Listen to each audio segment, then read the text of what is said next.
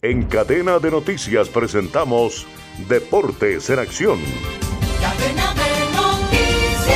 Los Rangers de Texas ganaron la Serie Mundial del Béisbol en los Estados Unidos al derrotar en el quinto juego cinco carreras por cero a los Divas de Arizona, haciendo historia, hazaña, al ganar los Rangers su primer banderín de las grandes ligas.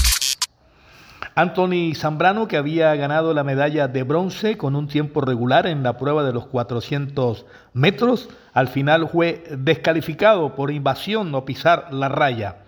Es la segunda vez que le ocurre esta situación y pierde opciones de triunfo en atletismo para Colombia. Colombia al final en el día de ayer ganó tres medallas, eh, dos de plata y una de bronce.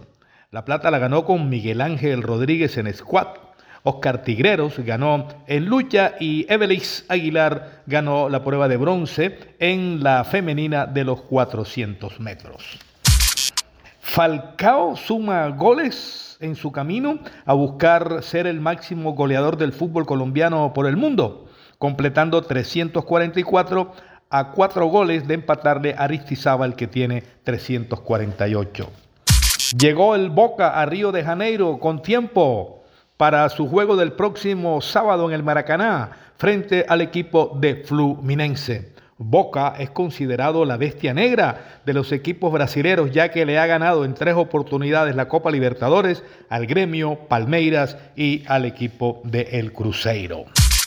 Hoy en Copa Colombia, Nacional va a jugar con Pereira, partido de vuelta sobre las 4 de la tarde, mientras que Millonario recibirá el Cúcuta sobre las 8 de la noche.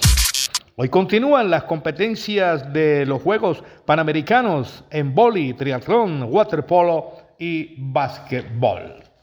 Información deportiva con Manuel Manis Ramírez Santana. Descarga gratis la aplicación Red Radial. Ya está disponible para Android y encuentras siempre una radio para tu gusto.